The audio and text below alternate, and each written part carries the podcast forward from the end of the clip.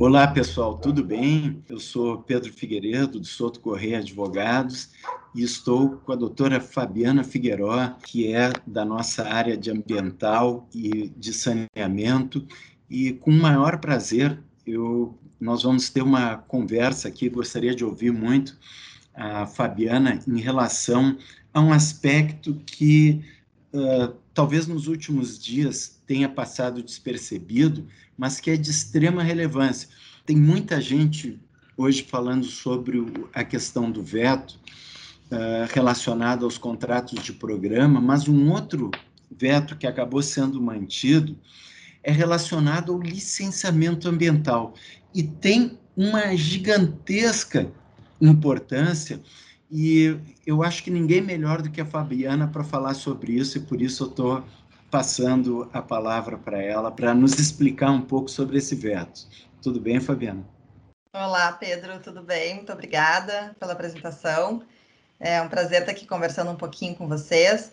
Realmente, né, nós estávamos aí já há cerca de nove meses na expectativa em relação à apreciação dos vetos do presidente da República quanto ao novo marco legal do saneamento. Né? Foram mais de dez, de uma dezena de dispositivos vetados, uh, de dispositivos de muita importância, e entre eles um ponto específico que tratava sobre licenciamento ambiental, é, que é um assunto muito caro, o principal instrumento da política nacional de meio ambiente, e o que dizia esse, esse artigo né, uh, da nova lei? Esse artigo trazia a previsão de que o licenciamento ambiental referente às atividades de saneamento básico seria de titularidade de competência dos órgãos ambientais municipais.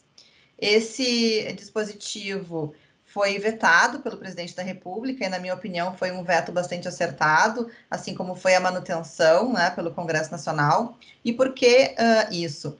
Porque existe todo um regime de, de competências relacionado ao licenciamento ambiental que está previsto lá numa lei complementar, a Lei Complementar 140, que regulamenta o artigo 23 da Constituição Federal. E a Lei Complementar 140, ela diz que caberá aos municípios o licenciamento das atividades de impacto local definidas pelos conselhos estaduais de meio ambiente.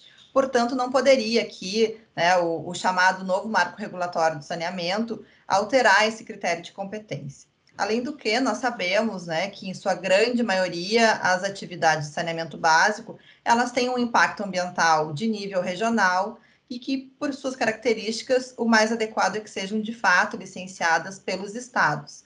Sem prejuízo, é claro, de que os órgãos ambientais municipais venham a licenciar aquelas atividades que, por suas características, sejam indicadas pelos conselhos estaduais de meio ambiente como de impacto local. Então, me parece aqui que andou bem o presidente da República, assim como o Congresso Nacional, a manter esse veto.